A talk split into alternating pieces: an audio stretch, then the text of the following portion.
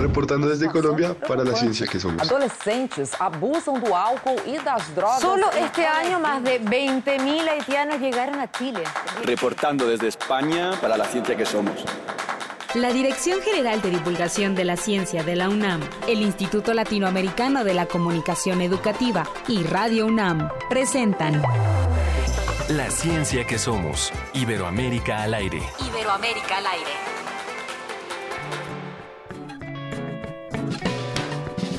Cuando me dormí, soñé contigo, pero lo mejor es que estabas aquí, con la boca abierta, durmiendo a pata suelta.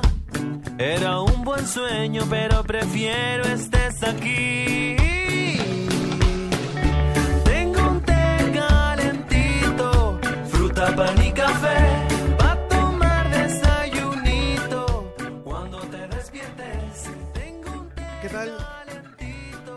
¿Cómo les va? Muy buenas tardes, muy buenos días. Nosotros ya estamos en tarde, acá en, en Nueva York, en donde estamos haciendo esta transmisión y en donde saludo a todo el público de la ciencia que somos. Me da muchísimo gusto enviar este, este saludo y esta señal desde la avenida número 8, acá en Nueva York, y la 57. Estamos justamente en las instalaciones de, de Spanish NYC, que es una, una escuela muy, muy representativa de la enseñanza del, del- del idioma español acá en Nueva York y que nos ha facilitado eh, muchas cosas para poder hacer esta transmisión. Y quiero saludar a mi compañera Sofía Flores. ¿Cómo está Sofía? Hola, Ángel Figueroa, muy buenos días. Buenos días a todos los que nos escuchan desde aquí de la Ciudad de México y a los que nos escuchan en el resto de Iberoamérica. Hoy vamos a estar separados, ¿verdad, Ángel? Pero muy juntos a través de las ondas gercianas, a, tra- a través de, también de, de la, de la comunicación vía internet. Y bueno, también con, con ganas de hablar con nuestro público en esta emisión especial transmitida completamente en vivo, en donde queremos destacar, como siempre lo hacemos en nuestro programa, la importancia que tiene el, el talento latino en, en diferentes partes del mundo, particularmente también en los Estados Unidos, diferentes investigadores, diferentes eh, diferentes personajes que están que han hecho historia aquí en los Estados Unidos en diferentes partes, no solamente aquí en Nueva York, pero sí reconocer incluso la importancia que tiene la formación que, que muchos de ellos han recibido en México y que después han podido también explotar en diferentes zonas. Somos unos convencidos de que la ciencia no tiene fronteras, la ciencia tiene necesidad de una multidisciplina y de una multinacionalidad, así que aquí queda mucho más que, expresado, Sofía. Así es, y justamente por eso vamos a estar manejando el hashtag en las redes sociales Hispanos Triunfando. Recuerden que nuestras redes sociales son Facebook, La Ciencia que Somos, Twitter, arroba Ciencia que Somos, y nuestros teléfonos en cabina, que son 55 36 89 89 y 55 23 54 12. Vamos a estar escuchando la música de Daniel Alejandro Riveros, que es conocido como Jepe. Es un cantante, compositor y multiinstrumentista chileno. Eh, su música es estilo rock, pop, acústico y bueno, así que vamos a escuchar a este cantante todo el día, así que vamos también vamos a escuchar lo que vamos a estar escuchando en todo el programa. Muy bien. Y también es importante repetir las vías telefónicas, adelante. Sí, sí, sí, recuerden 55 36 89 89 y 55 23 54 12.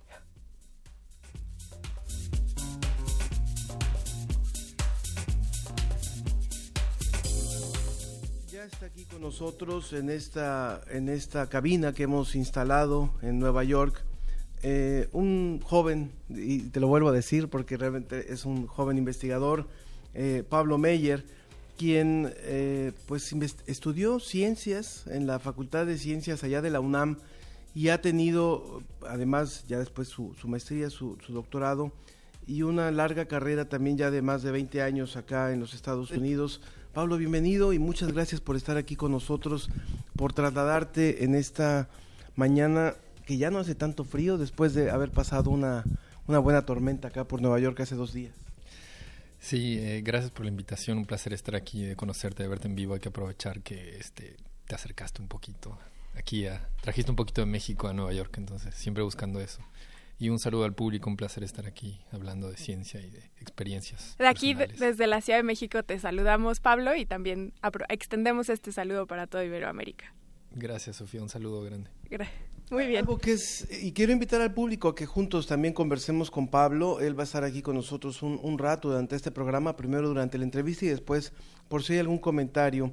Pablo, eh, además de haber estudiado eh, física, pues tenía en las venas una parte de historia que es muy importante. El apellido seguramente a ustedes les suena. Y su padre, pues es Jan Meyer, reconocidísimo, por supuesto, en la UNAM, reconocidísimo en México, reconocidísimo por su trabajo en, eh, en nuestro país y fuera del país.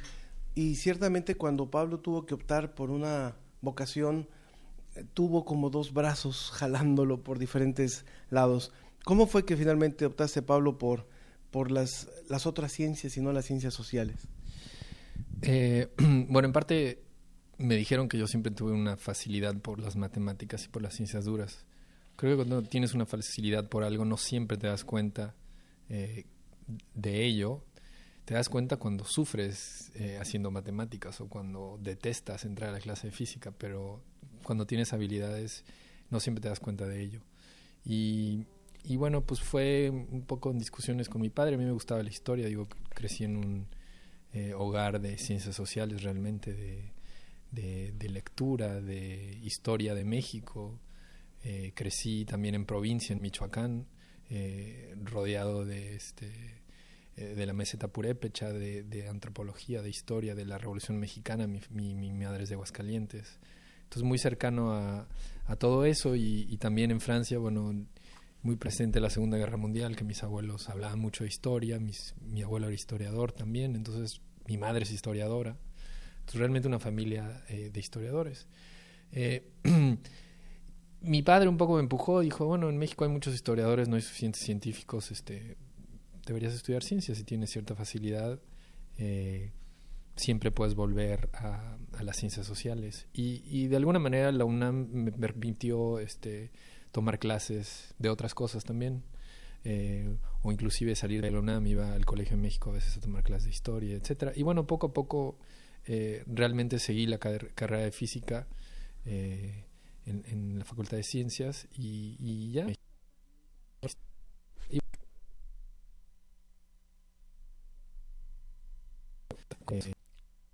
Eh, estamos teniendo problemas con la conexión. Recuerden que estamos entrevistando al doctor Pablo Meyer Rojas, quien, eh, bueno, ahorita está con Ángel en Nueva York, están contándonos sobre la experiencia de Pablo. Pablo es licenciado en física, es físico por la Facultad de Ciencias de la UNAM, migró a Estados Unidos para cursar allí su posgrado, especialmente su doctorado en biología molecular en la Universidad de Rockefeller. Actualmente está por allá, trabaja eh, como investigador en biología computacional para la empresa IBM. Y bueno, estando allí, eh, Ángel, Pablo, ¿nos escuchan? No, me parece que no. Muy bien, vamos a escuchar entonces en lo que recobramos esta conexión con el doctor Pablo Meyer y con Ángel Figueroa, que están en Nueva York. Vamos a escuchar mientras una cápsula informativa. La ciencia está en todo.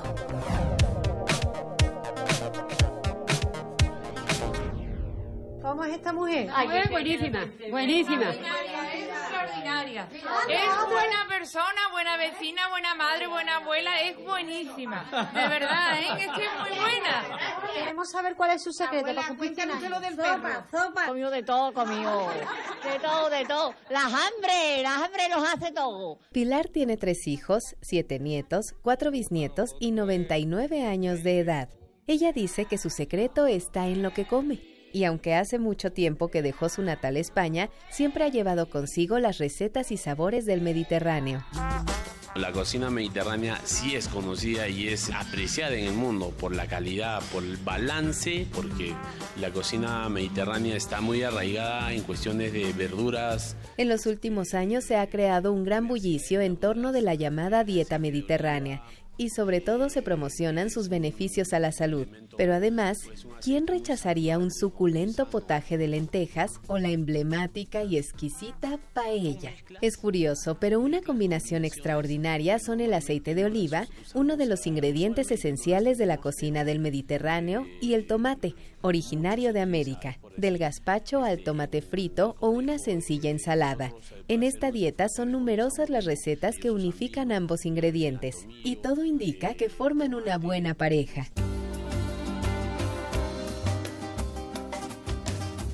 En cualquiera de sus presentaciones, el tomate contiene licopeno, un carotenoide que le da su color rojo y que tiene propiedades antioxidantes protectoras de la salud. De acuerdo con varios estudios, consumir tomates con regularidad puede reducir los niveles de colesterol de baja densidad causante de la aterosclerosis y también disminuir las probabilidades de desarrollar varios tipos de cáncer. Pues bien, en fecha más reciente, tras realizar exámenes de laboratorio, investigadores de la Universidad de Almería, en España, confirmaron que los extractos de tomate tienen una actividad efectiva frente al cáncer de colon. Asimismo, encontraron que algunas variedades ofrecen mejores resultados y que los efectos positivos se potencian cuando se combinan el tomate y el aceite de oliva.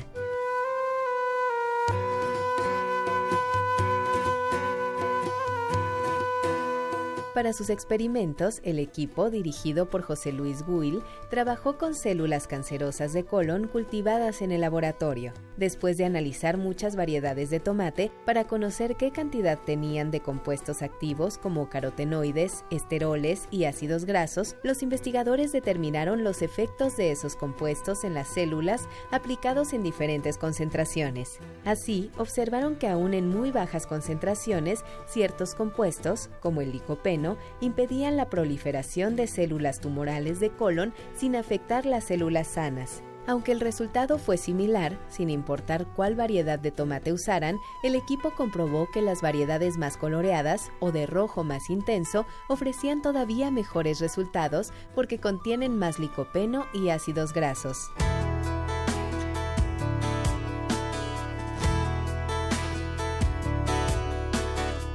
En otro experimento, los científicos analizaron el efecto que tenía sobre las células cancerosas la combinación de licopeno y de otros carotenoides con el aceite de oliva, que también posee compuestos antitumorales como los polifenoles. El equipo concluyó que esta combinación puede promover un aumento de la acción antitumoral. En conjunto, la investigación española corrobora los hallazgos de otros estudios sobre algunos efectos beneficiosos atribuidos a la dieta mediterránea y aporta nuevas evidencias para considerarla una buena aliada en la prevención de ciertas formas de cáncer.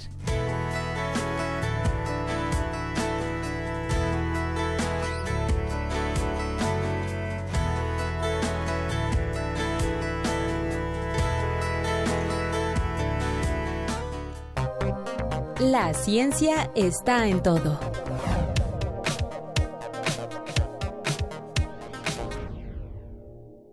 Estamos de regreso en La Ciencia que Somos. Logramos restablecer la comunicación, pero esta vez vía telefónica. Así que tenemos en la línea a Ángel Figueroa y a Pablo Meyer también. ¿Ya lo están ahí, muchachos? Aquí estamos. Hola, Sofía. Ah, perfecto. Muy bien, Pablo. Bueno, nos estabas contando entonces de tu relación con tus abuelos, que tu padre te empujó a estudiar ciencias. Síguenos contando. Como en todo, los padres son, son los culpables iniciales de, de todo, pero bueno, luego eso se borra y ya cada quien tiene derecho a seguir su camino. Claro. Pero bueno, un, un, empujón, un empujoncito sí, este, ayudaron. Pero bueno, luego sí, todo se hizo naturalmente y la verdad que no, no me veo haciendo eh, otra cosa que no sea eh, ciencia. Además, imagínense, con un papá tan famoso que todo el mundo me pregunta por mi papá, imagínate si yo fuera historiador, qué horror.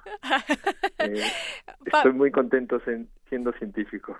Eso, eso está increíble. Pablo, cuéntame una Lo, cosa. lo Sí. único, lo, lo único que tal vez eh, sería mejor es estar en México, eso sí. ¿Por qué, por qué dices eso? Para no. Bueno, supongo Digo, que si el- en la historia, experiencia si allá. hecho historia, probablemente estaría en México. O sea, Ah. es, es, eh, un poco más difícil.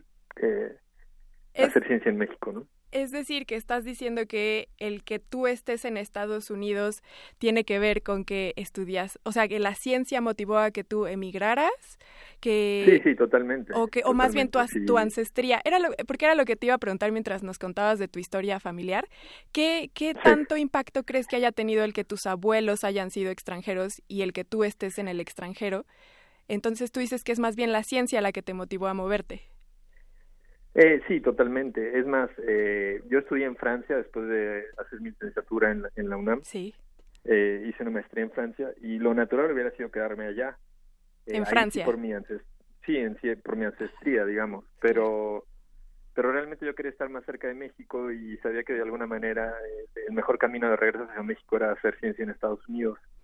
Eh, además, es si haces inclusive ciencia en México es inevitable eh, tener relaciones con gente de- que hace ciencia en Estados Unidos. Entonces, en ese sentido era, era como un primer paso a mi regreso a México. Eh, resulta como en los viajes eh, eh, nunca sabes la- el destino final y pues aquí sigo en Nueva York. Nunca plan- planeé quedarme tanto tiempo, pero pues aquí sigo y, y la verdad que gran parte de la razón por la que estoy aquí es, es mi trabajo, ¿no? Claro. Mis padres y toda mi familia viven en México, yo voy a México lo, lo más posible. El año pasado, por cuestiones de trabajo, digamos, fui cuatro veces a, a México. Entonces, la verdad que eh, estoy lejos, pero como dicen algunos amigos, somos el, el- es- vivo en el barrio norte de la Ciudad de México, Ok, eres de satélite entonces. eh, más o menos. Pablo, dime una cosa, ¿cuál es, ¿qué es lo más gratificante pero también lo más complicado de hacer ciencia fuera de México? Eh, eh, bueno, eh, yo creo que todo científico tiene, la ciencia tiene algo y cada vez más que es eh, de, de relaciones internacionales, ¿no? O sea, cuando bajas, viajas a congresos, eh, cuando vas a hacer intercambios a otras universidades, la ciencia es, eh, yo creo que eh, el precursor de toda eh, intercambio institucional, de intercambio cultural, eh, la, la lengua es la misma, digamos, la lengua de la ciencia, eh, claro que puede ser en inglés, en japonés, en español, pero digamos el tema se entiende en cualquier lengua. Eh, entonces ese sentido hace que la ciencia sea muy internacional. ¿no? Entonces Claro. eso es algo rel- relativamente natural, creo. Claro con las barreras lingüísticas y culturales y gramaticales que hay, pero digamos, no es lo mismo para un escritor mexicano que escribe en español vivir en Estados Unidos, ¿no? Sus- las barreras son, son mucho mayores Que para un científico. Ok. Dirías que Eh, el, sí, entonces- ajá. Sí, sí, adelante. dirías que el idioma es la, la- el gran facilitador pero al mismo tiempo la gran barrera. Sí, pero bueno, menos que en, en otras cosas, ¿no? O sea, un, un jurista, este, un, un abogado, digamos que yo creo que los eh, los científicos somos como deportistas en ese sentido, ¿no? O sea, hablamos un lenguaje que eh, es diferente al, al lenguaje de todos los días, pero bueno, un, un futbolista no necesita hablar alemán para jugar en una liga en Alemania, ¿no? Y un científico es más o menos igual, o sea, es como naturalmente te inter- internacionalizas.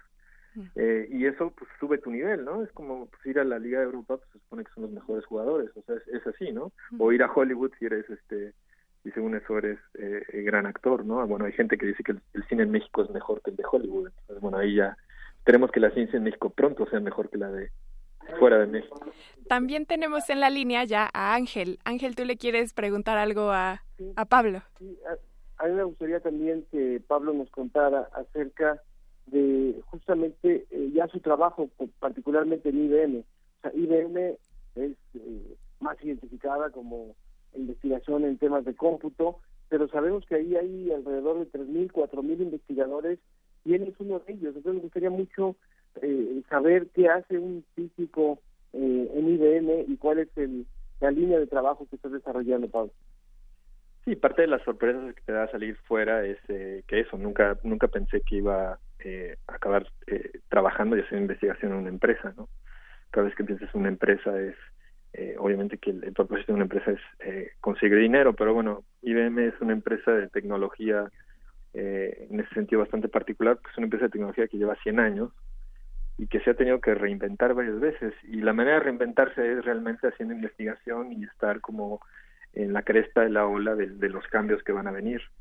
Eh, entonces, hace eh, alrededor de 20 años, eh, IBM eh, generó un centro de biología computacional La idea surgió después de eh, esta famosa computadora Deep Blue que le ganó a Kasparov en ajedrez. La idea era hacer una computadora que pudiera resolver problemas de estructura de proteínas y la llamaron Blue Gene. Y eso fue, el inicio del Centro de Biología Computacional IBM, eh, que, que, con ahora la revolución eh, de generación de datos biológicos, con la genómica, eh, con la secuenciación de genomas, eh, esa gigantesca cantidad de datos que se está generando eh, hace que sea necesario analizarlos. Y, y, y, para analizarlo necesitas computadoras. Entonces, naturalmente, IBM, eh, al haber comenzado fabricando computadoras, eh, ahora se encuentra también eh, en la en la punta del, del, desarrollo en biología, de desarrollo de tecnologías. Tenemos un laboratorio de biología donde eh, tenemos bacterias, donde también eh, intentamos utilizar las tecnologías del silicio, esos microchips que cada vez son más pequeños, también nos permiten hacer instrumentos para intentar medir cosas a nivel de, de las células, de las proteínas. Entonces, en ese sentido, eh, naturalmente, en una empresa que quiere reinventarse cada vez y que necesita reinventarse para competir eh, y para y para quedarse en, primera línea, eh, invierte mucho en investigación, ¿no? Y, no solo en biología, obviamente, biología es una de las partes y todo el mundo se sorprende cuando me escucha decir que, que, que en IBM se hace biología. eh, pero bueno, hay matemáticas, hay criptología, están muy avanzados en, en biología, en computación cuántica, eh, en, en, en, física, en análisis de datos, etcétera, ¿no? Entonces, eh, realmente IBM está a la punta en todo eso. Y esa es una de las cosas que no, no sabría que, que, que iba a estar haciendo, ¿no? Era lo que te iba a preguntar, Pablo. Eh, tú ya has tenido la experiencia por lo pronto de hacer investigación en dos países lejos, bueno, que no son latinoamericanos.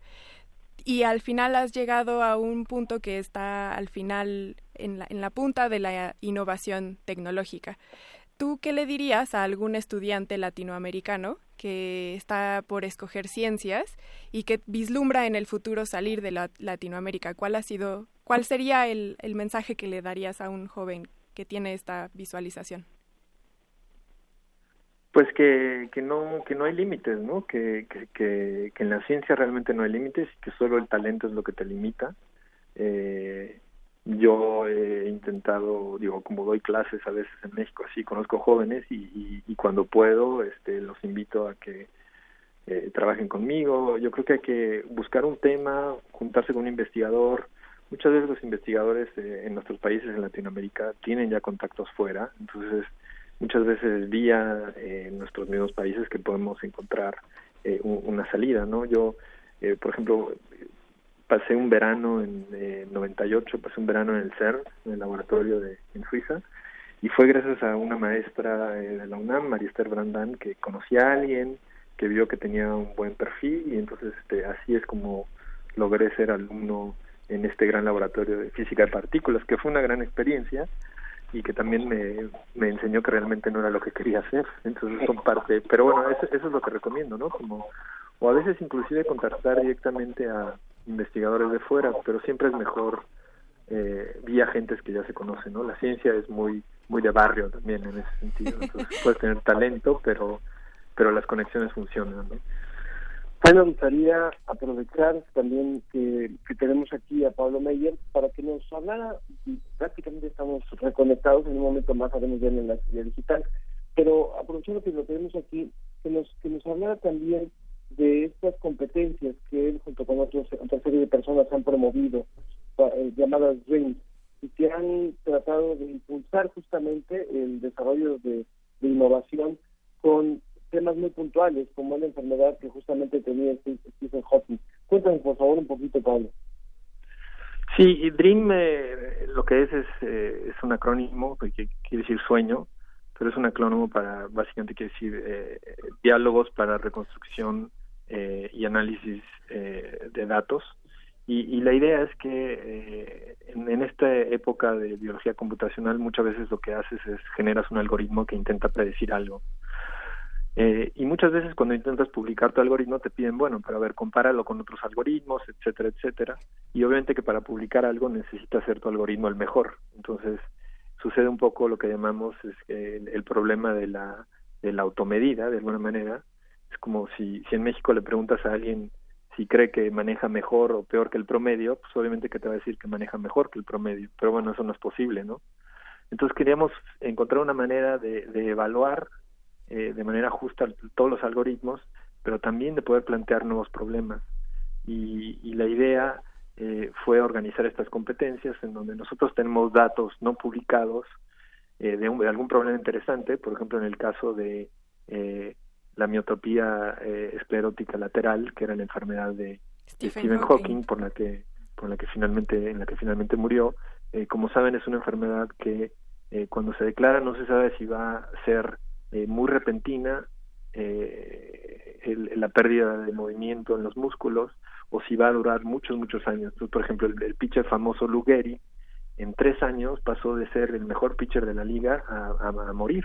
Y entonces cuando si vieron la película de, de Stephen Hawking, eh, en ese momento le dicen que tiene tres años para, para vivir cuando se declara enfermedad. Eh, y en realidad, bueno, tardó más de 50 años en morir, ¿no? Eh, fue muy lento el, su, su degradación. Entonces nosotros teníamos datos que nos había proporcionado una empresa farmacéutica de 7.000 pacientes a los que se les había seguido durante varios meses, eh, varios años, con diversos tratamientos y se les había medido un poco la, la degeneración eh, que llevaban y también se les habían medido muchas eh, variables fisiológicas eh, como, como eh, azúcar en la sangre, número de glóbulos, pero también movimientos, qué tanto, qué también movían los dedos, etcétera. Y lo que nosotros hicimos fue eh, intentar eh, pedirles a los eh, a la gente que participaba en esta competencia que intentaran predecir en base a estas variables, variables biológicas qué tan rápido iba a, avanzar la enfermedad.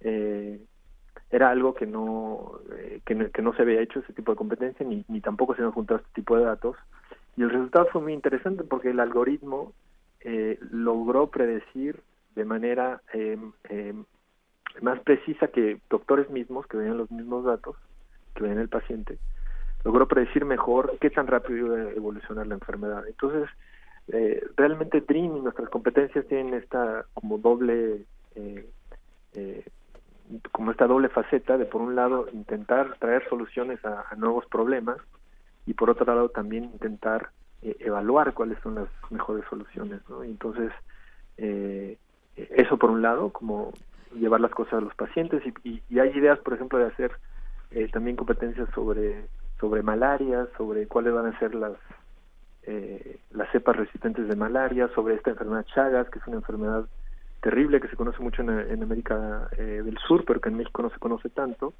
y que se declara como una enfermedad eh, cardíaca tremenda. Es, es un insecto que pica eh, y, que te da de, de, de, tepanoso. Entonces la idea en Latinoamérica es intentar aplicar estas enfermedades, pero también puede ser cosas mucho más como de genómica Mm. eh, o de o de olfato. Yo organizé una com- competencia sobre olfato. Entonces realmente el tema eh, eh, puede ser cualquiera y la idea es avanzar el diálogo entre científicos llevar resultados a pacientes y encontrar las mejores soluciones.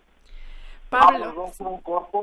Eh, te quiero agradecer muchísimo que hayas venido con nosotros acá, hasta esta avenida número 8 de Nueva York.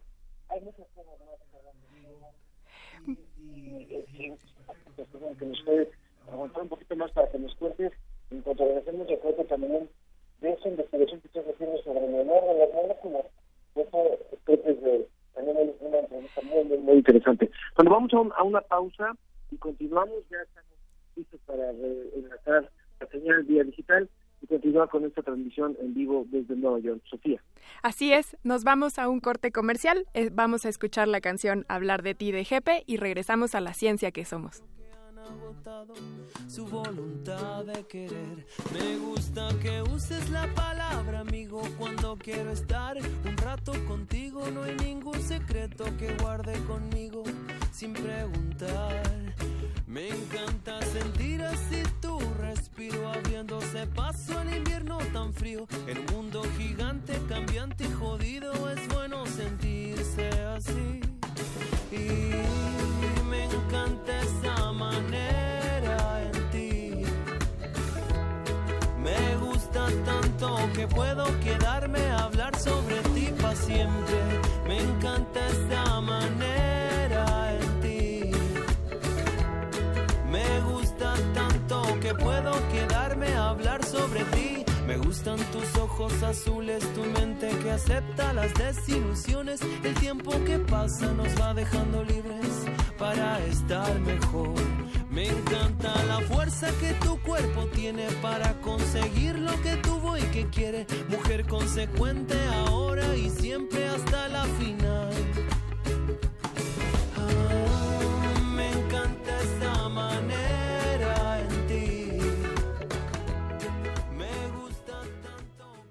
Continúa La ciencia que somos. Iberoamérica al aire. Escuchas XEUN 96.1 de FM.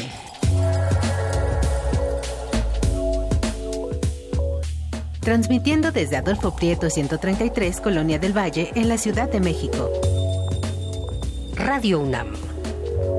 Experiencia sonora. Se puede llegar de la pintura a la arquitectura, basar una escultura en el conocimiento matemático o escribir un poema a partir de la física cuántica. La Cátedra Extraordinaria de Lectura José Emilio Pacheco y el Instituto de Investigaciones sobre la Universidad y la Educación te invitan al diplomado Materialidad inestable. Diálogos entre lenguaje, arte y ciencia. Para entender los lenguajes textuales y su relación con otras artes, ciencias y áreas del conocimiento. a partir del martes 3 de abril y hasta el mes de noviembre en el Instituto de Investigaciones sobre la Universidad y la Educación IISUE. Informes e inscripciones a difusión-iisue.unam.mx o al 5622-6986, extensión 2503. Los campos del conocimiento difuminan sus fronteras.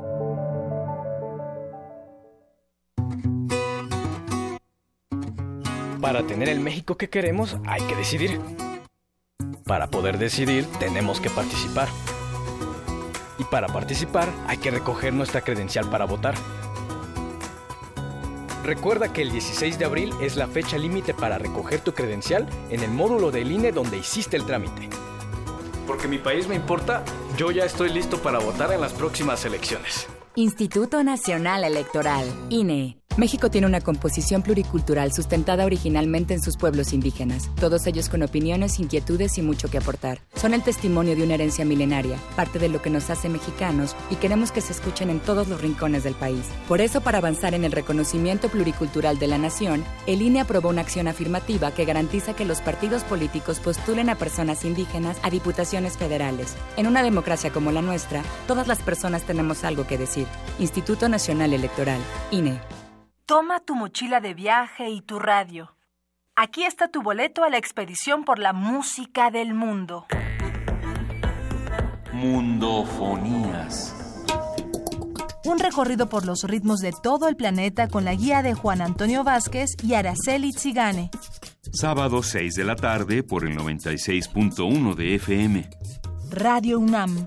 Experiencia sonora. ¿De qué color eres?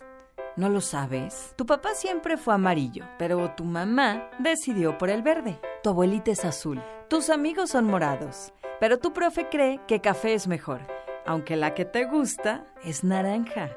¡Basta! Dejemos de vernos en colores y démosle un rostro humano a la política. Queremos escucharte. Suma tu voz a la nuestra. Entra a www.somoscomotú.mx. En el Partido Humanista, somos como tú. Hola, soy Jackie Nava, ex campeona mundial de boxeo. Creo que en la política y en el deporte uno debe de jugar limpio, sin trampas. Los del PRI repiten y repiten por todos los medios las mismas falsas noticias contra el del PAN. Son golpes bajos, no dejes que te engañen. Solo buscan dañar a un joven brillante y honesto en el que muchos creemos. Yo como tú creo que México merece un cambio joven y valiente. Movimiento Ciudadano. En la UNAM se escriben historias de éxito. En Fundación UNAM hacemos que estas historias sean posibles, ya que becamos anualmente a más de 68 mil universitarios. Súmate 5340-0904 o en www.funam.mx. contigo hacemos posible lo imposible. Yo soy Carla y no me dejaron ser candidata de mi partido porque pensaron que era mejor tener a un candidato hombre. Soy Jimena, fui candidata a alcaldesa y no estoy conforme con el resultado de la elección. Yo soy Alfonso, presenté mi proyecto para la consulta de presupuesto participativo. Creo que cumplió con los requisitos y no fue considerado. En todos estos casos, el Tribunal Electoral de la Ciudad de México analiza, indica quién tiene la razón y protege sus derechos. Tribunal Electoral de la Ciudad de México. De principio a fin, justicia en tu elección. Si tu credencial para votar es del IFE y está vigente, el primero de julio podrás participar para decidir qué quieres para México. Revisa en la parte de atrás y si tiene un 18 en los recuadros, podrás utilizarla en estas elecciones. Si no tiene números, verifica su vigencia en la parte de enfrente. Sé parte de unas elecciones limpias. No hagas caso de rumores ni los compartas. Si tu credencial para votar está vigente, no importa si dice IFE o INE, tú podrás votar. Consulta INE.mx, porque mi país me importa, yo voto libre. INE.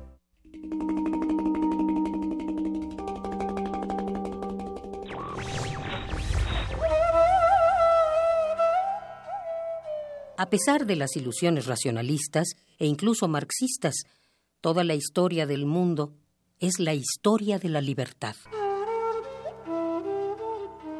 Albert Camus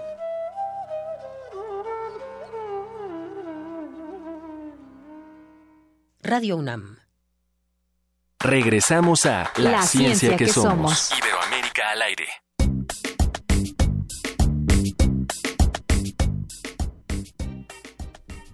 Continuamos en la ciencia que somos. Bueno, ya resolvimos esta parte técnica, Pablo, y gracias también por tu, por tu paciencia, porque finalmente hemos podido conversar contigo sobre lo que está haciendo un mexicano en IBM, en, tu caso, ya desde hace varios años.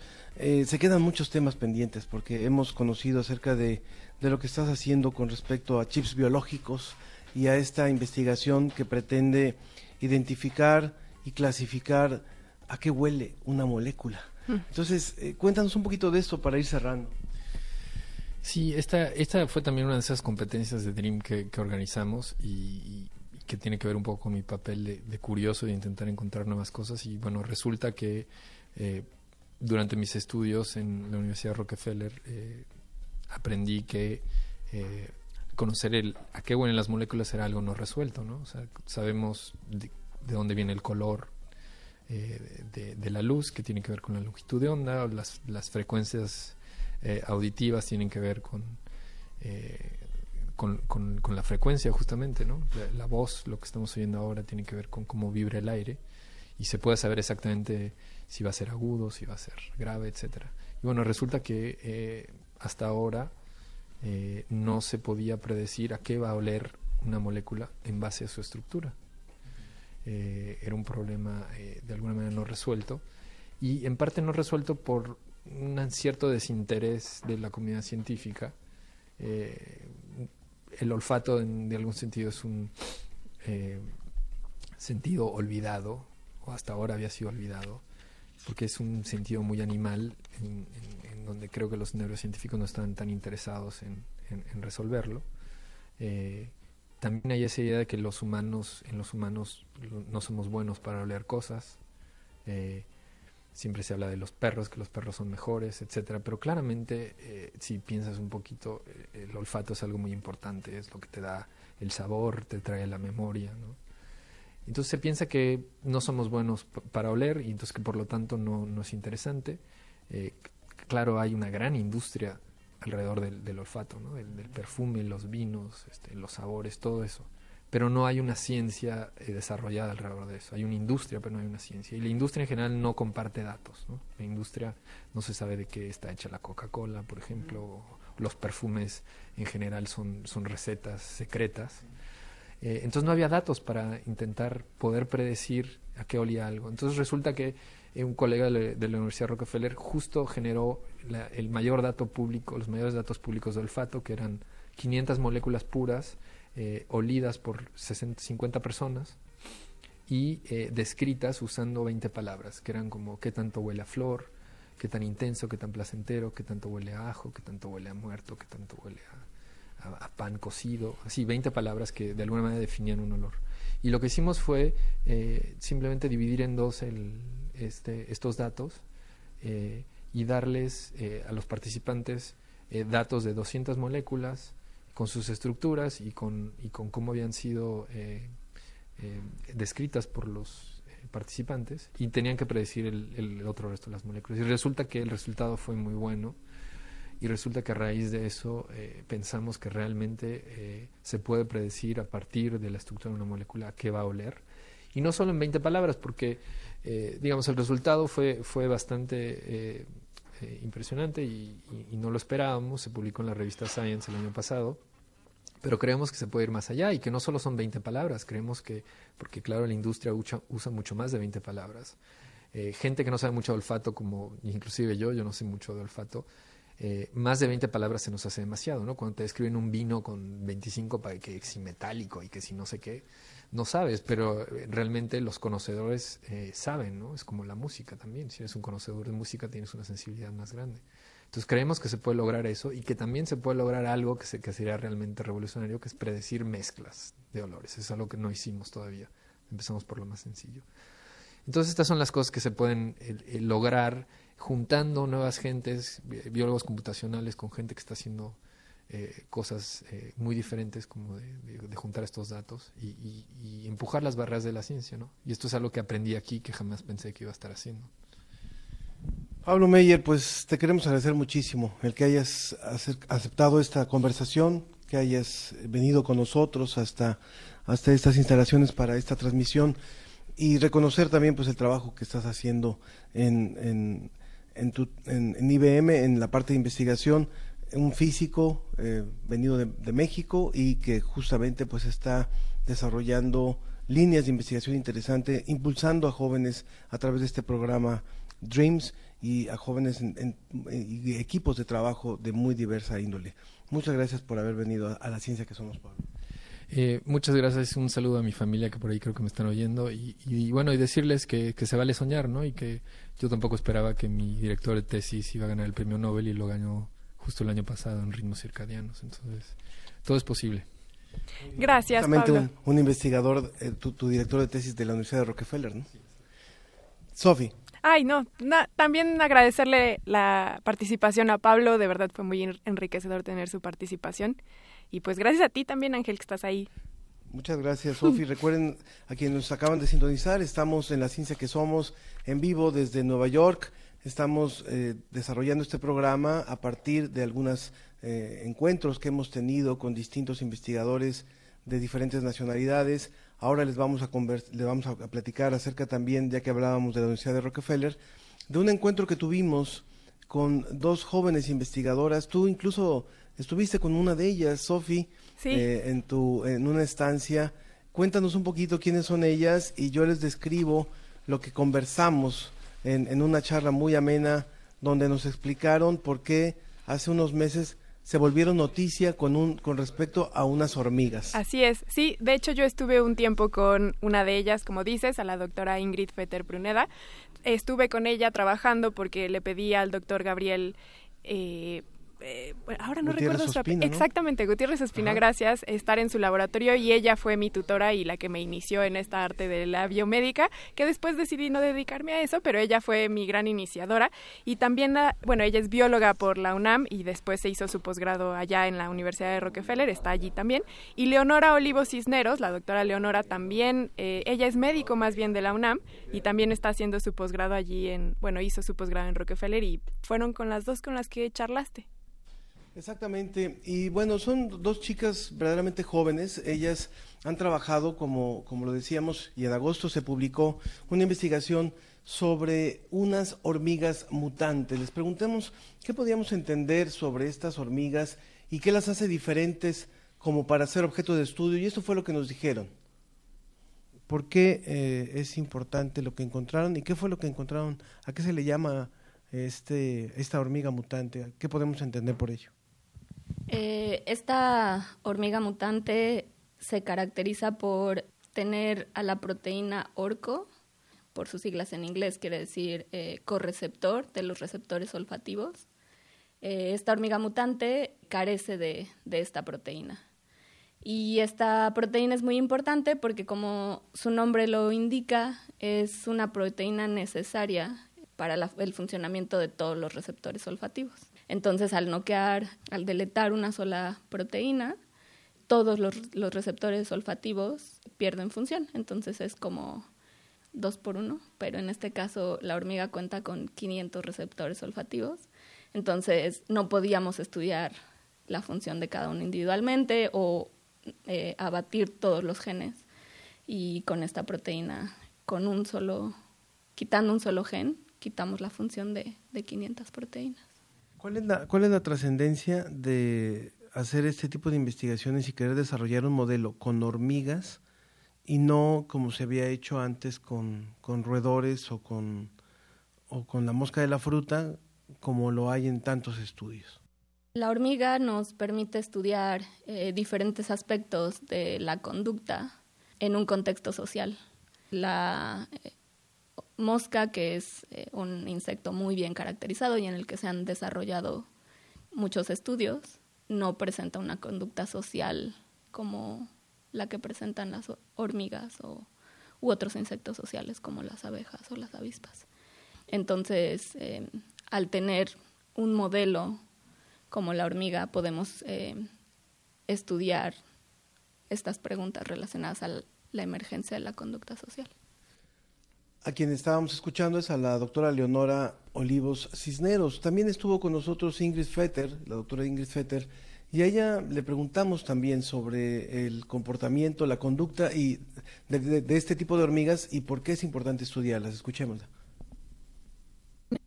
En colaboración con un compañero, Sean Mackenzie, eh, encontramos que hay una expansión en los receptores olfativos de la hormiga y tienen aproximadamente 500 este, y eso se puede ver en el cerebro, porque hay en el cerebro, en, el lóbulo antenal, que es la zona del cerebro que procesa el, olfato, tienen 500 glomérulos, eh, que también son las unidades que procesan esta información, este, aproximadamente 500 glomérulos, este, y esta expansión correlaciona con su complejidad eh, conductual.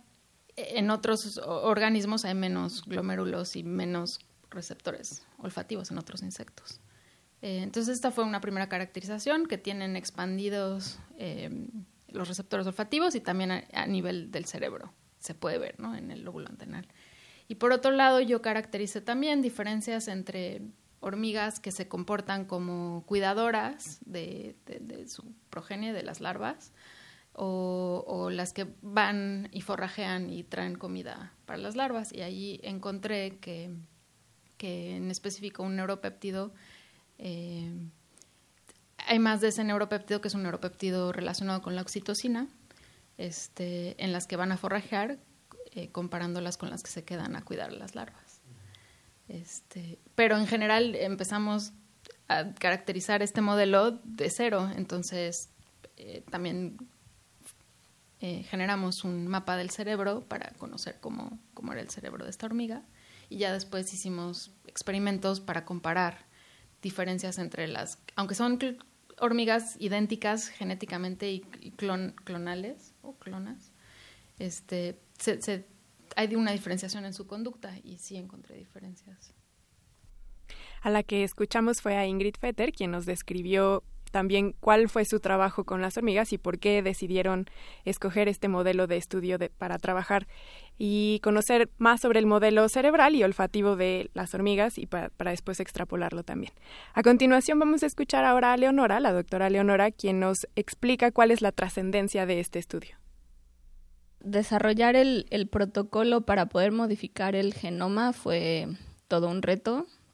Em, usamos una técnica que, que se empezó a volver muy famosa en el 2012 más o menos, que se llama CRISPR es una técnica que ha permitido modificar básicamente cualquier genoma, pero aplicarlo en la hormiga eh, fue muy complicado.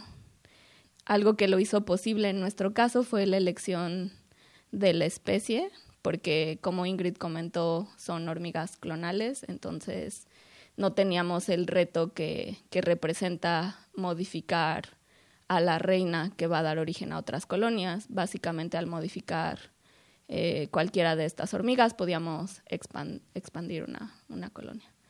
Em, pero se dice más fácil de lo que en realidad es, porque como son eh, insectos sociales, el cuidado lo llevan a cabo diferentes, en grupo. Eh, el cuidado de las, de las crías lo llevan a cabo en grupo, entonces crecer este, los embriones y las larvas que mutábamos fue todo un reto. Y el desarrollar el protocolo per se fue, fue un gran logro. Em, y obviamente al, al, establecer un protocolo, eh, en teoría ahora podemos modificar cualquier gen. Hago énfasis en que en teoría porque ha habido genes que, que no han sido, que se nos resisten efectivamente.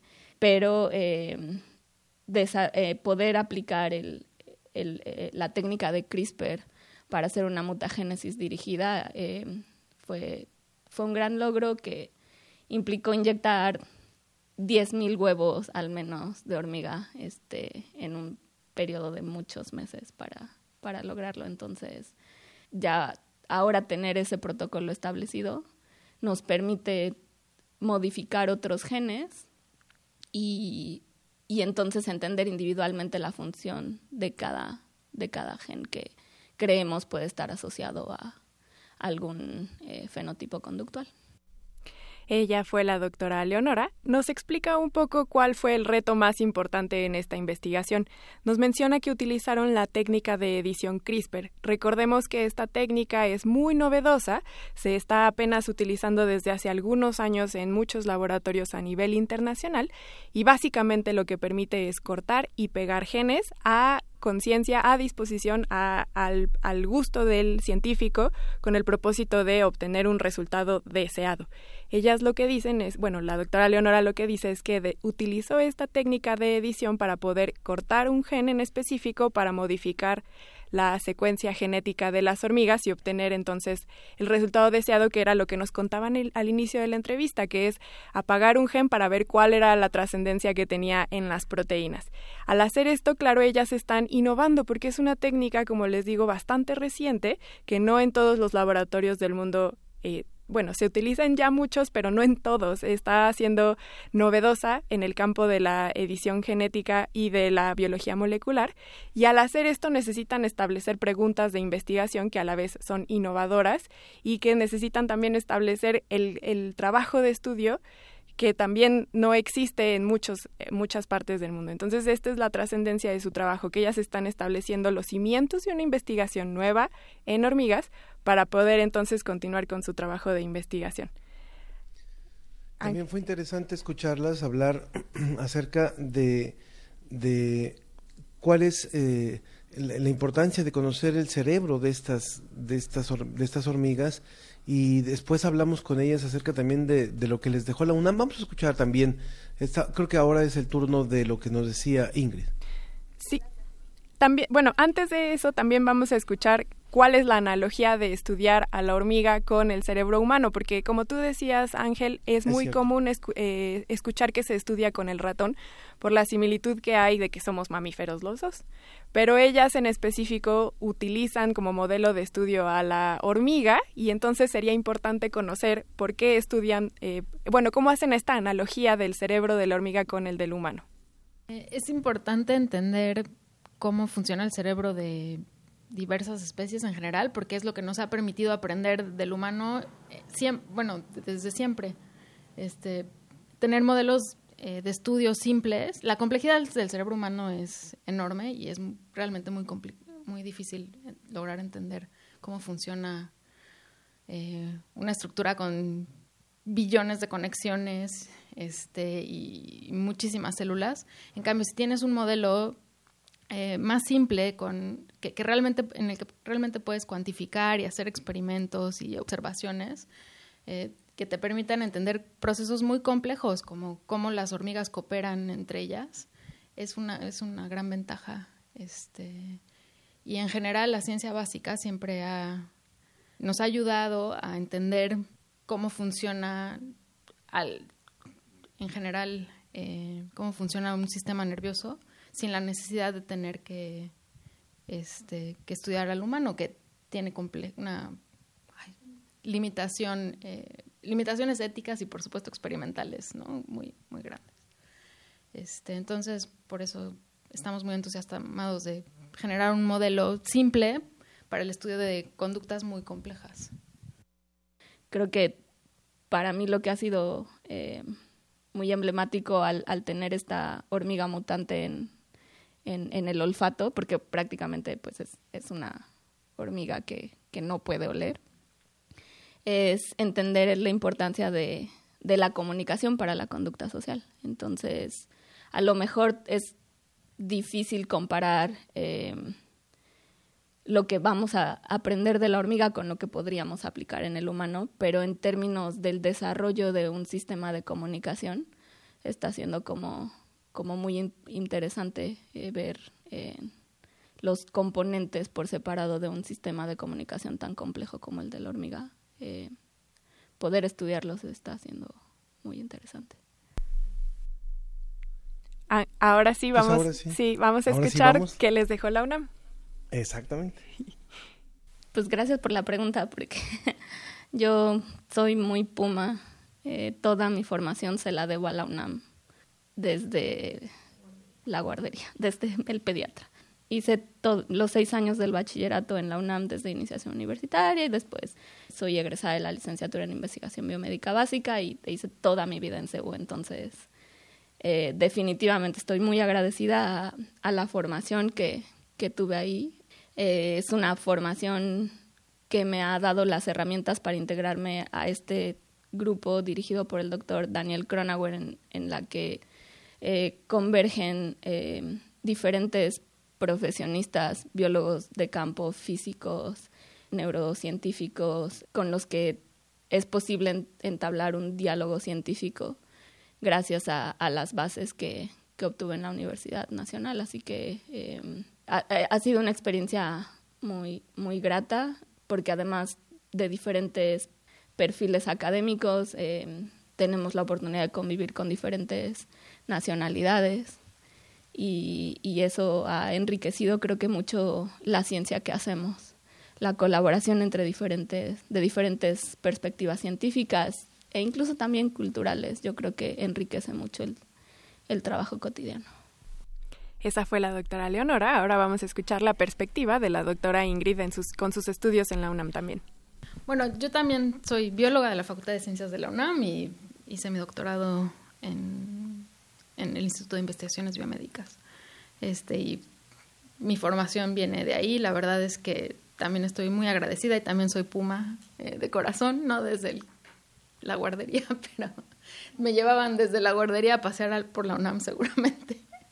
Este, pero bueno, independientemente de eso, creo que como investigadores, como científicos, nos volvemos personas eh, internacionales o universales, exactamente. Entonces no veo ventajas eh, de tener una formación en México porque somos muy creativos en México no tenemos los recursos muchas veces que se tienen aquí o el acceso a algunas cosas y eso nos hace volvernos muy, muy, muy creativos.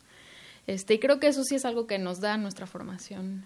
Yo, yo empecé en este laboratorio desde cero y, y, para mí fue una gran ventaja el poder resolver este, preguntándole a otros laboratorios por, por recursos o por equipo en lo que nosotros nos equipábamos. Este, yo creo que los mexicanos somos vistos muy bien como, eh, como investigadores aquí. Yo siempre me he sentido muy cómoda y en realidad nunca me pienso como mexicana cuando estoy haciendo ciencia porque siento que somos una comunidad muy internacional. Entonces, en realidad, a mí se me olvida, no, no es que se me olvide eh, que soy mexicana, porque estoy muy orgullosa de ser mexicana y culturalmente, por supuesto que, que lo soy, ¿no? Pero la investigación tiene algo en el que justo esas fronteras no se sienten tan marcadas. Entonces, en realidad yo me siento igual que cualquier otra persona y veo a otros estudiantes de todo el mundo con las mismas capacidades y habilidades que, que yo. Entonces, en realidad es algo como, como muy interesante. Esas fueron las doctoras Ingrid Fetter Pruneda y Leonora Cisneros, perdón, Leonora Olivo Cisneros, y tú tuviste el placer de estar con ellas, Ángel. Sí, y algo que es muy importante de lo que ellas nos decían tiene que ver incluso con, eh, con esto que en nuestro país se, se comenta mucho sobre el que haya tantos mexicanos que han estudiado algún doctorado, algún posgrado y que finalmente eh, trabajan en países como los Estados Unidos. No siempre es porque no quieran estar en México, como es el caso de ellas. Ellas aman el estar en México, pero también reconocen que hay lugares, hay institutos en nuestro país donde, por ejemplo, si se requiere un reactivo, si se requiere algún insumo para la investigación, esto puede tardar meses, a diferencia de lo que es en, en, un país como los Estados Unidos, en donde, por ejemplo, eh, pueden tener mucho más facilidad, mucho más facilidad de acceso a esos materiales. Recordemos que según el Baker Institute hay alrededor de unos 20 mil mexicanos con doctorado trabajando en los Estados Unidos, lo cual pues sí es una cifra eh, de llamar la atención y sin querer pensar en, una visión muy tradicionalista de que no debe de haber fuga de cerebros, mm. sabemos que también la ciencia pues, se enriquece a partir de la investigación y del intercambio de, investigadores de diferentes nacionalidades. Reconocemos que en nuestro país también, por ejemplo, hay muchas, muchos, muchas y muchos investigadores que están, que, provienen de otras naciones. Sin embargo, eh, es, es real que frente a una falta de, de, infraestructura, a una falta de plazas, a una falta de ciertos beneficios para poder desarrollar investigación, pues se buscan otros otros terrenos, ¿no, Sofi? Sí, por supuesto, y que también recobra interés cuando vemos estas políticas que están realizando en otros países y que tienen que ver mucho con la intervención para que regresen a sus lugares de origen. Y bueno, entonces, ¿qué pasaría si se endurecen las políticas migratorias? ¿Qué haríamos con las personas que tienen que regresar a este país, dónde las pondríamos, cómo cambiaría la producción científica en Estados Unidos, porque no nada más son los mexicanos, son en general todos los latinoamericanos que están produciendo en Estados Unidos, cómo cambiaría esa producción allá y cómo cambiaría aquí. Y para eso vamos a contar ahora con la participación de otra investigadora latinoamericana, pero vamos a lo que sigue. Queremos escuchar tu voz. Márcanos a los teléfonos 5536 8989 o 5536 4339. La ciencia que somos. Iberoamérica al aire siguiendo en línea con esta participación internacional que está teniendo Ángel en Estados Unidos y con toda Latinoamérica también, vamos a entrevistar a la doctora Irene Bosch, quien es venezolana y que también trabaja en Estados Unidos, específicamente el Instituto Tecnológico de Massachusetts. ¿Cómo está, doctora Irene? Buenos días. Muy buenos días, muchísimas gracias por su invitación al programa. Gracias a usted. Tenemos a Ángel en Nueva York. Nos da mucho gusto saludarla también y, le agradecemos no solamente el que tome nuestra llamada, sino también el trabajo que ha hecho desde hace muchos años en materia de investigación, sobre todo con lo que es una posible detección temprana del dengue, que es lo que usted ha, ha, estado trabajando. Cuéntenos, por favor, cómo es que cómo es que llegó a trabajar a MIT, cómo es que se incorpora después de haber crecido y estudiado en su natal Venezuela, allá en la Universidad Central de Venezuela, y que ahora está en uno de los, de los equipos que trabaja con estas tecnologías. Cuéntanos, por favor, doctora Irene. Sí, bueno, con tanto gusto. Bueno, a la audiencia, gracias por tenerme al aire. Yo crecí y estudié en Venezuela, después vine a Estados Unidos a hacer un doctorado en el área de enfermedades tropicales.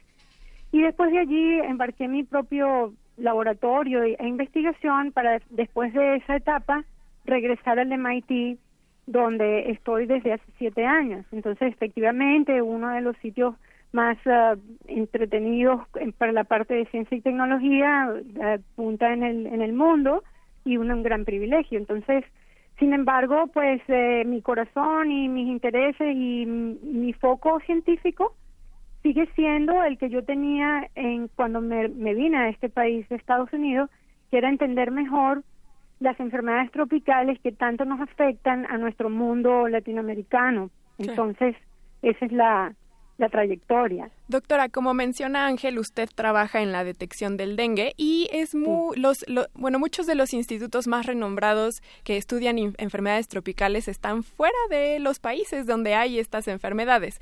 Cuéntenos cuál es la importancia o por qué sucede esto de que los institutos más importantes que analizan las infecciones tropicales están fuera de Latinoamérica.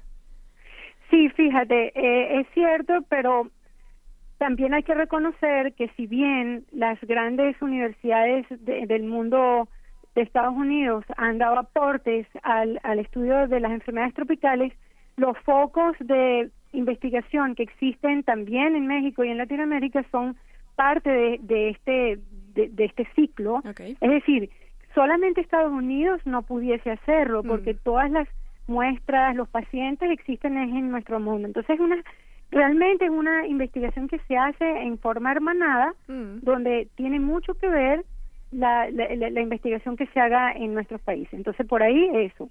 Por otra parte, existe el fenómeno que eh, Asia. Asia está bastante avanzado y en la India y en, en, la China y en otras partes de Asia hay un gran interés por estas enfermedades. Mm. Sí hay una, digamos, uh, se, se desearía que nuestros países estuvieran más a la punta, por supuesto. Entonces, eso no sé si más o menos contesta la pregunta, es decir, se hace en forma hermanada, pero hay un hay más dinero, hay más recursos en, en estos países del primer mundo, sí, definitivamente. Doctora, a mí me gustaría saber, en su experiencia, y sin, sin querer comprometerla, pero es cierto que después de siete años donde ya le han tocado dos administraciones federales aquí en los Estados Unidos, ¿cómo se ha transformado el peso y la importancia que se le da a la investigación científica en, en este país? Sabemos que actualmente eh, representa casi el 3% del Producto Interno Bruto, el presupuesto que se destina a la investigación, mientras que en México todavía seguimos eh, arribita del 0.55%.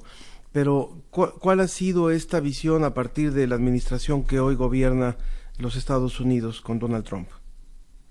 Bueno, te, voy a decir que ha, sido bastante negativa en el sentido de que ha sido muy difícil que entren más presupuestos y que se aumente el presupuesto de ciencia. Hay otros países, como sorprendentemente Irlanda, que, que dedica tres, cuatro veces más del porcentaje. Así que realmente el porcentaje de un 3% sigue siendo bajo. Eh, la diferencia entre otros periodos de gobierno y este, que ha habido menos incentivo últimamente, ha sido, realmente se ha golpeado el sector de ciencia.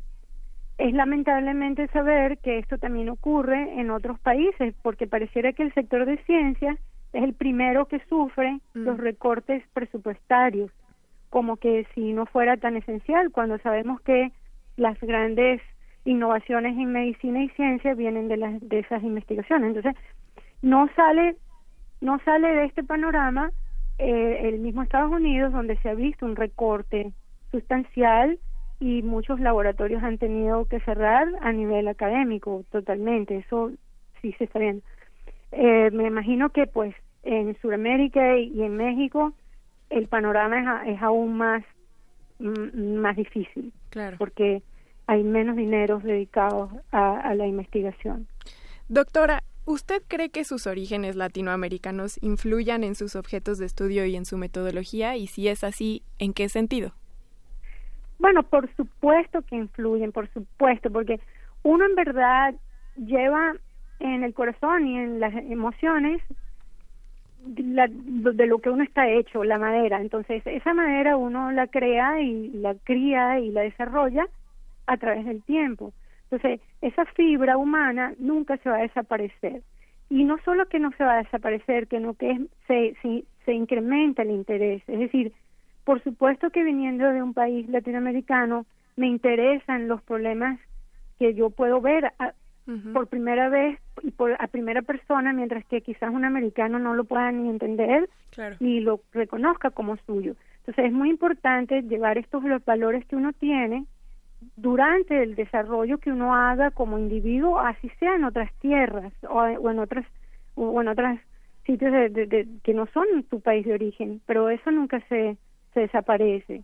Sobre todo, imagínate hoy en día con, con el problema regional que significa Venezuela, es terrible, o sea, pero yo diría que la mitad del tiempo se me va a mí en pensar cómo es que llegamos a que se a, que mi país de origen esté donde esté con una crisis tan profunda. Sí. Entonces, sí, totalmente me, totalmente estoy de acuerdo en que lo que yo soy como latinoamericana no solamente está presente, sino que se ha aumentado Mm. para poder hacer una diferencia en un país como Estados Unidos, con tanta diversidad, más bien esas raíces se han afincado. Mm. Claro.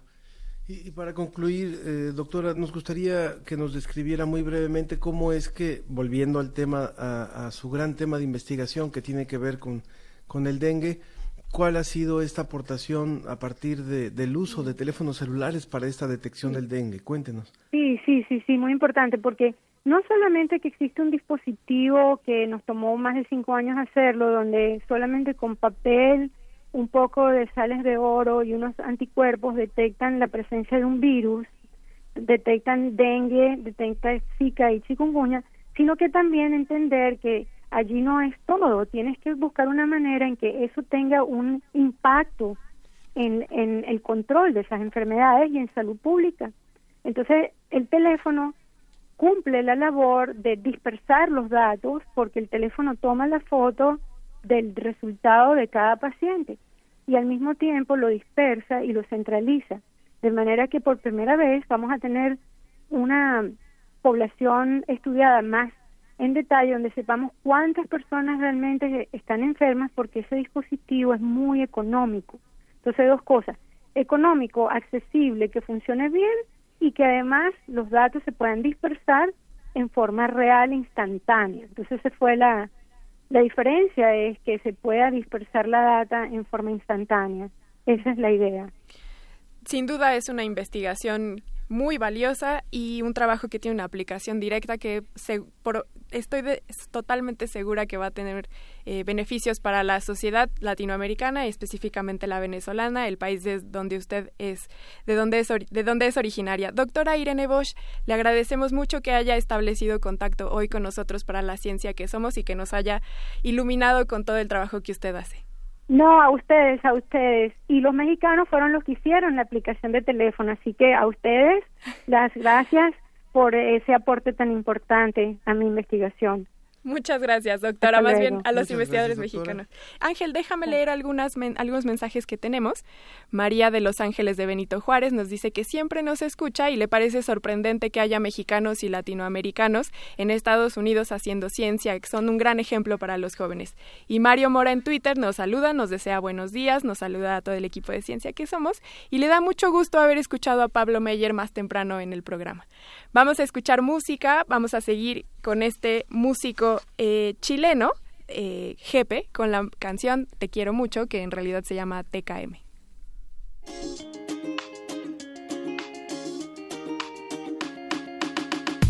Inventando algo simple para ti.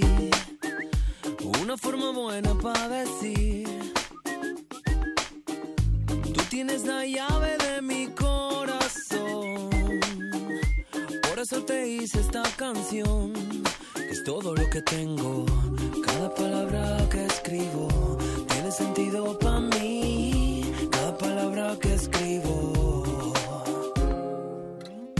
Yo sé que te gusta hacer las cosas bien. Quiero intentarlo yo también. Tú tienes la llave de mi corazón. Por eso te hice esta canción, que es todo lo que tengo. Cada palabra que escribo tiene sentido para mí.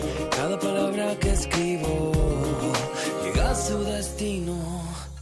Quiero llegar a ti. Esta canción es lo que tengo. Quiero llegar a ti. Quiero llegar a ti. Esta canción es lo que tengo. La ciencia que somos. Iberoamérica al aire.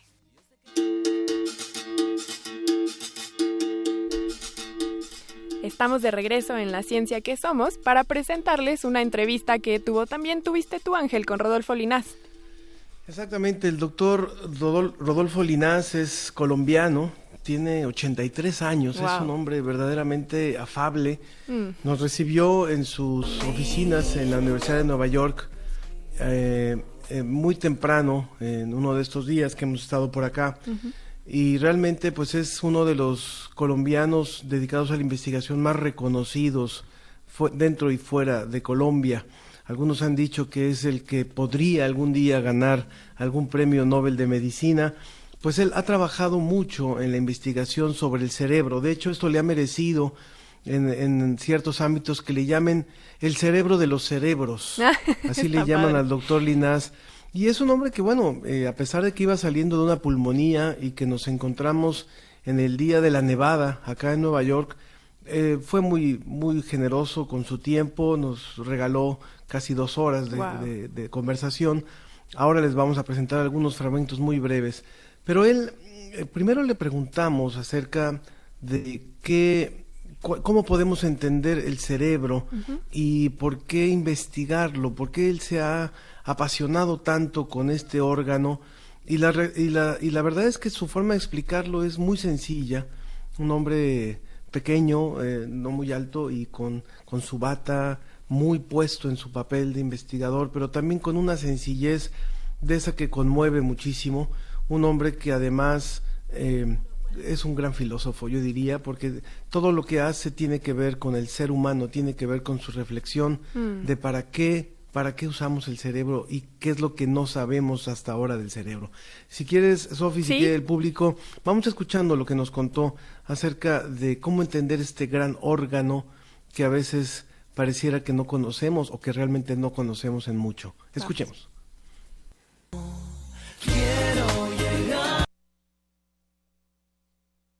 El hecho básico es entender que somos un producto de la actividad de nuestro cerebro. Es decir, que no existimos fuera del funcionamiento cerebral. Entonces, dos preguntas salen inmediatamente. ¿Qué es el cerebro que nos puede generar a nosotros? ¿Y qué somos nosotros que seamos generados por el cerebro?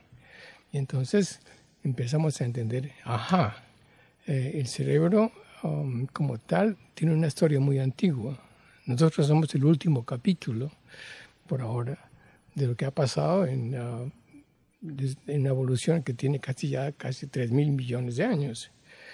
Y entonces, y, uh, una de las cosas que, eh, en que yo he trabajado tratando de entender esto es hacer un estudio comparativo de las capacidades intelectuales de diferentes animales y qué tienen en común.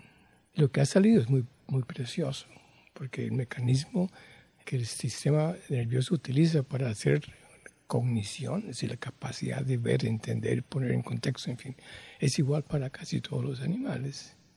Si no hay, que yo sepa, ninguna excepción. entonces estamos hablando de una cuestión funcional cerebral que es antiquísima, mucho antes de que habláramos español o inglés, mucho antes de que hiciéramos guerras, ya existía un lenguaje básico funcional, que, está, que ha sido siempre la, la propiedad de un sistema extraño que se llama el cerebro. Recuerden que estamos escuchando al, doctor Rodolfo Linas. Si quieren conocerlo, como, bueno, Ángel ya nos lo describió un poco, pero también en nuestras redes sociales tenemos una imagen de él para que lo puedan conocer. Vamos a escuchar ahora que nos cuente sobre la categoría a la que pertenece el pensar, el sentir y el que seamos conscientes. Esa sigue siendo para mí la pregunta básica. ¿A, qué se parece ser consciente? Porque generalmente estados funcionales, tanto, tanto fisiológicos como físicos, generalmente tienen relación con otros. Y esta es una pregunta que me hago todos los días y que sigo no entendiendo. Es decir, ¿a qué se parece el, la capacidad de pensar, sentirme, recordar, en fin? Uno dice, pues mire, eso se puede estudiar haciendo análisis de estados computacionales en un computador. Digo, pero, pero estados funcionales de un computador no tienen nada que ver. Es decir, pueden simular, en fin, pero ni siquiera es comible. Es una, es una cuestión totalmente diferente, donde el sistema, el sistema es capaz de, de transformar una variable en otra, pero no entiende que está haciéndolo no tiene actividad intrínseca que diga, bueno, pero yo sí tengo que hacer esta tengo que hacer esta solución o no, sino que simplemente lo hace, como puede ser un lente que transforma una, una, entrada de luz en una imagen. ¿no? Entonces, el, el, problema para mí básico es a qué categoría de lo que uno de la ciencia o de, las propiedades intelectuales pertenece eh, el ser consciente. Y uh, ver si quizá electrofisiología y anatomía y, patología y, neurocirugía, todas esas, todas esas variables que tenemos, de algún modo puede iluminar el problema. Eh, sí se empieza a entender uh, cuestiones muy interesantes. Ahora son cuestiones un poco difíciles de, entender a, priori si no se explica, pongamos. A mí me llama la atención que todos los animales ven en la misma frecuencia, desde invertebrados, y vertebrados y probablemente todos los animales que uno conoce, una hormiga, una abeja, uh, todos tienen la, mismo, la misma frecuencia de activación cerebral, es decir, lo que se llama gamma band, 40 Hz. Entonces, ya esto es una, una llave muy importante, porque resulta que sabemos que aunque sentimos que la realidad es continua, realmente la computación, la, fisiología que hace el cerebro es discontinua. Y claro, yo digo esas cosas, la gente me dice, pero usted cómo sabe eso? Digo, pues facilísimo. Yo me siento enfrente a la televisión y yo veo continuo pero son solamente 28 imágenes por segundo. Total, el sistema hace un chorizo continuo de pedazos. Y lo mismo pasa con el perro, que algunas veces les gusta sentar y mirar la televisión. Y cuando uno mira el cerebro, la actividad cerebral de un perro, o de nosotros, o de un pájaro, o de una avispa, todos tenemos la misma frecuencia básica. Entonces, eso es, eso es sumamente importante, porque nos dice, ajá, entonces, todos realmente estamos unidos. ¿Y, qué es lo que nos une? Entonces, una hipótesis que yo propuesto hace ya algún tiempo, y es la masa de la Tierra. Y dice, hola Rodolfo, pero eso es tan raro.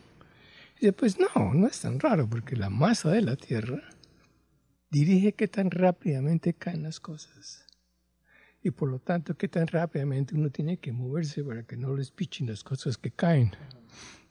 Y ese sistema de motricidad que tiene que ver con la dinámica de la atracción de la Tierra, con la velocidad con que caen las cosas, es básica. Todos tenemos la misma frecuencia porque todos vivimos en un planeta que tiene cierta masa. Si uno va a la Luna, pues es que no puede ni caminar, le toca pues, saltar así, pues tipo canguro. Si va a una, a una imagen, a, una, un sistema que tenga 10 veces más masa, pues vamos a estar pues, contra el suelo. No vamos a poder movernos porque vamos a pesar 10 veces más. Entonces, la respuesta es preciosa. Somos hijos, absolutamente hijos de la Tierra. Y nuestro sistema nervioso está basado en las propiedades de atracción de la Tierra desde el punto de vista de, la gravitación. Muy interesante lo que, lo que nos va conversando el doctor Rodolfo Linás, este neurólogo eh, colombiano. Y digo, hay una, una, larga conversación con él que les vamos a presentar en, otros, en otro programa de la ciencia que somos, pero también es, es importante oírlo hablar acerca de la educación es cierto, él es un especialista en temas del cerebro, pero también él está por, por retirarse ya de la Universidad de Nueva York y va a trabajar en, en, temas de educación para Naciones Unidas. Y nos habló sobre algo que es fundamental, que tiene que ver con cómo aprendemos y dónde aprendemos. Yo le pido a mis compañeros de producción que soltemos el audio 5, porque él habla en este, eh, el contexto de cómo perdemos demasiado tiempo durante, el tiempo, durante la educación y mucho de eso se va a la basura. Vamos a escucharlo hablar. No, es absolutamente esencial. Es decir, ah, somos nuestro cerebro. Um, y hay dos aspectos importantísimos. Uno es el aspecto del mal funcionamiento del cerebro y otro es el, funcionamiento normal del cerebro. ¿Cómo podríamos optimizarlo? ¿Cómo podemos ah, ah, organizar, pongamos, la educación para que sea más efectiva. Yo, tengo en ese sentido un punto de vista muy fuerte. Yo creo que la mayoría de la gente eh, no recuerda más del, del 15 al 20% de lo que aprendieron. cual implica que es una, pérdida de tiempo increíble. Y la respuesta es, o la pregunta es, ¿por qué no, por qué no lo recuerdan? Y la respuesta es porque no se enseñó en contexto.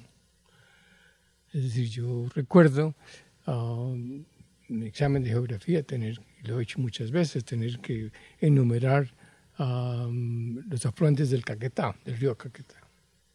Y, yo decía, bueno, pero eso para qué? ¿Por qué tengo que aprender eso cuando simplemente lo puedo mirar en un mapa?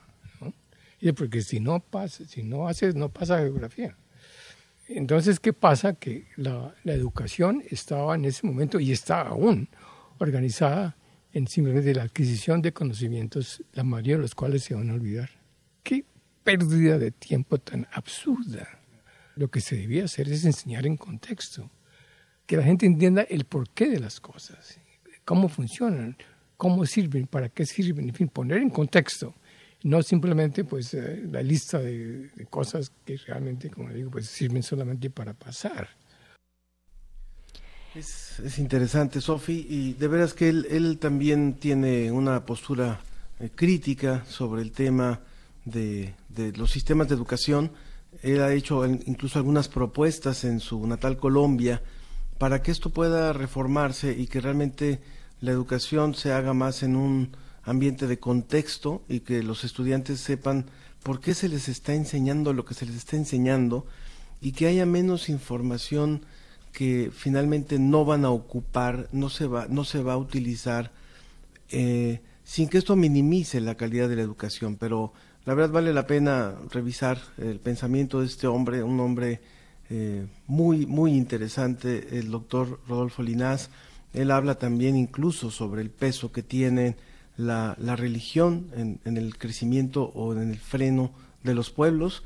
Todo esto se los vamos a presentar en un próximo programa de la ciencia que somos, dado que tenemos una, una entrevista más, más larga con él, Sofi. Sí, de hecho nos cuentas que estuviste dos horas hablando con él. ¿Cuál dirías que fue tu impresión más grande, Ángel? Pues bueno, primero el, el, doctor Linás, que creo que es uno de los, de los grandes momentos de esta visita por, por Nueva York, es él, él sabe que en un país como los Estados Unidos eh, no, no es fácil una modificación del sistema de educación, puesto que hay muchos intereses detrás, detrás de las escuelas, detrás de la industria editorial, de los libros de texto, pero él confía que en países como, como los nuestros, los de América Latina, sea más factible el, renovar verdaderamente de manera más, funcional la educación a partir de experiencias y a partir de que el, el ser humano eh, aprende en el contexto de cómo se dieron las cosas. Él incluso se va a convertir próximamente en embajador para Naciones Unidas en materia de educación y va a dedicarse a esto. A sus 83 años seguirá impulsando modificaciones a los sistemas de educación de su país y de otros para que más jóvenes, más niños eh, aprendan en un mayor contexto. Esto creo que fue brutal el, escucharlo y también lo que él hace en referencia, lo que él habla en referencia a, la religión y al peso de las creencias. Él respeta, por supuesto, lo que cada quien quiera creer, pero sí advierte sobre la forma en la que las creencias puedan limitar puedan limitar eh, nuestro crecimiento o nuestro desarrollo como país. Qué interesante. nos la pasamos, nos la pasamos una gran cantidad del tiempo aprendiendo cosas que no nos van a servir y por otro lado creyendo en cosas que no existen. Entonces pues, dice, pues cómo vamos a, a salir adelante. Claro, muy interesante todo este programa fue grandioso escuchar las voces de muchos latinoamericanos viviendo en Estados Unidos. Ángel Figueroa, muchas gracias desde Nueva York.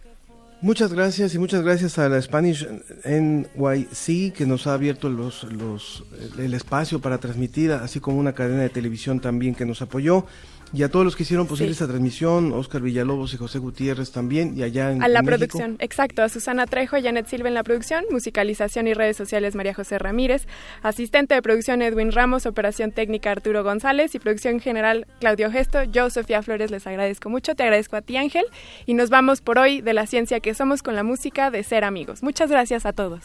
Muchas gracias.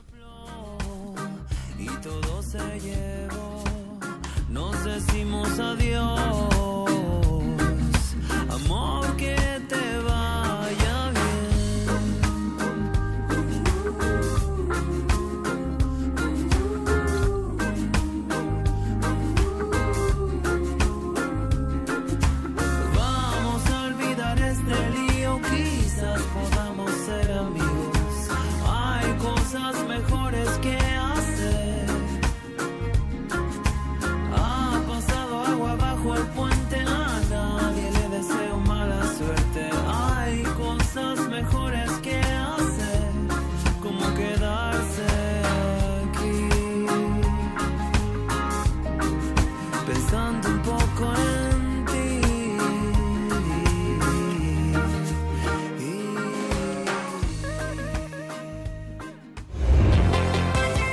Agradecemos tu compañía. Nos escuchamos la próxima semana en punto de las diez y media de la mañana. La ciencia que somos. Iberoamérica al aire.